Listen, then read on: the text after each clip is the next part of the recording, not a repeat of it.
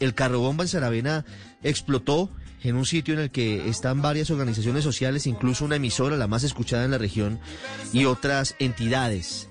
Una de las fundaciones de derechos humanos afectadas es Joel Sierra.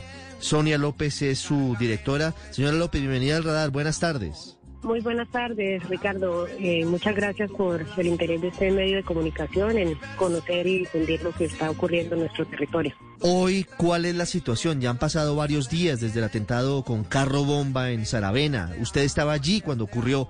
¿Qué ha pasado en estos días? Bueno, después del, del atentado con este carro bomba que ocurrió el 19 de enero a las 10 y 30 de la noche, eh, que además de generar los daños materiales contra las sedes del movimiento político de masa social y popular del Centro Oriente, de, del Instituto Colombiano Agropecuario, de la emisora Sarare FM Estéreo, el terminal de transporte, las empresas de transporte que están alrededor y demás eh, instituciones y centros comerciales en el municipio de Saravena. Eh, hemos estado pues a la, a la expectativa porque eh, así como se cometió ese atentado, se, se, se, tiene temor de que este tipo de situaciones se repitan en otras sedes de organizaciones sociales en el municipio y en el departamento.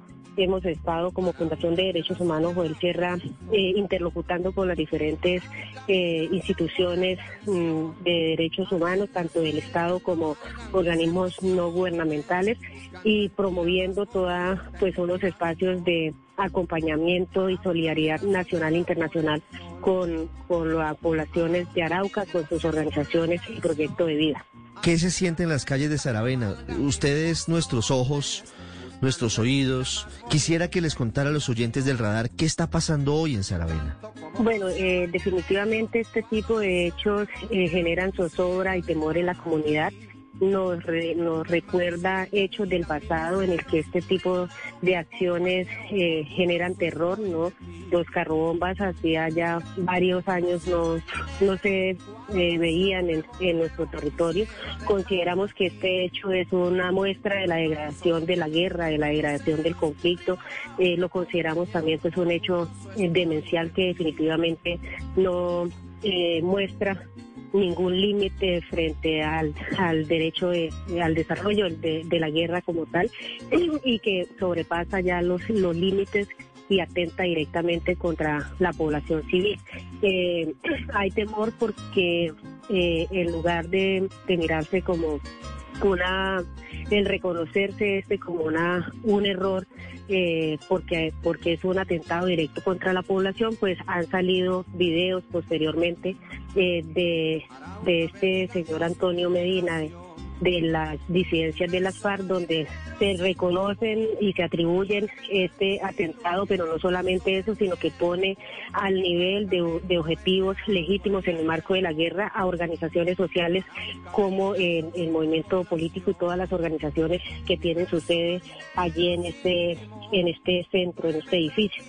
Eh, entonces, esa, esa situación es bastante preocupante y como le digo, otros proyectos comunitarios, otras organizaciones en otros municipios están en alerta y también las comunidades están en alerta porque eh, tienen temor de que se siga esta escalada de violencia. ¿Quién es Antonio Medina? ¿Quién es este hombre que maneja las disidencias en Arauca? ¿Por qué se ha ensañado contra civiles y contra otras personas en Arauca? Bueno, este se ha dado a conocer ahí, ¿no? Como uno de los comandantes de lo que sería el Frente 28 de las disidencias de las FARC y definitivamente pues eh, sus pronunciamientos son realmente temerosos, temerarios y no solamente los pronunciamientos públicos, sino las acciones que han desarrollado, ¿no? Porque no solamente este tema del carro bomba, también eh, en estos días pasados han asesinado dos líderes sociales, uno en el municipio de Arauquita, otro en el municipio de Arauca. Definitivamente es desconcertante porque dice que no se van a meter con la población civil, pero los hechos que han ocurrido últimamente demuestran todo lo contrario y esa es pues, la, la situación actual. El señor Medina, que es un criminal, dice que ellos no atacan a la población civil, que ellos atacan a quienes consideran objetivos legítimos porque dice que son integrantes del ELN y dicen que, entre otras cosas, los objetivos que alcanzaron con el carro bomba en Saravena tienen simpatías o vínculos con el ELN, entre ellos la fundación a la que usted pertenece. ¿Qué le responde usted a las disidencias?